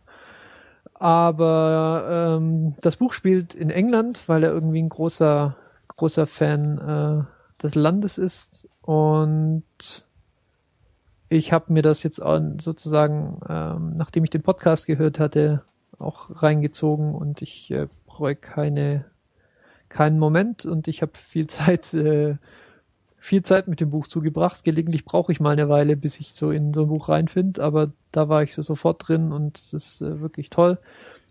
Ähm, es geht quasi um eine äh, um eine staatliche Geheimorganisation, die sich so mit dem äh, aus Übernatürlichen zusammensetzt. Ähm, es ist quasi so ein bisschen James Bond meets X-Men meets äh, noch ein paar andere Sachen, die ich jetzt nicht äh, erzählen will, weil ähm, wie soll ich sagen? Spoilers. Weil genau, ähm, und ihr sollt ja auch noch ein bisschen Spaß haben daran. Ähm, genau, da, da muss ich vielleicht kurz davor warnen, die äh, bei Incomparable sind da relativ äh, schamlos, äh, da auch ein paar Sachen wegzugeben, die ich jetzt schon gerne vielleicht lieber im Buch gelesen hätte, aber ich bin jetzt auch nicht sehr empfindlich. Ähm, das nur sogar kurz als Warnung, falls ihr jetzt da kurz rüberspringt und euch da anhören wollt, weil die das natürlich jetzt über anderthalb Stunden besprechen und nicht wie, über, wie ich jetzt über zwei Minuten. Aber was ich halt doch noch sagen will, ist, dass ähm, das Buch wirklich ein Feuerwerk von guten Ideen ist und es ist sehr gut geschrieben und es ist unheimlich kreativ gemacht, was zum Beispiel diese Spezialkräfte angeht, die die äh, die die beschriebenen äh, Mitarbeiter ähm, des Chick so heißt diese Organisation, äh, haben. Und alles in allem äh, waren, glaube ich, alle begeistert, äh, mit denen ich bisher drüber gesprochen habe. Ähm, klare Empfehlung an dieser Stelle. Cool.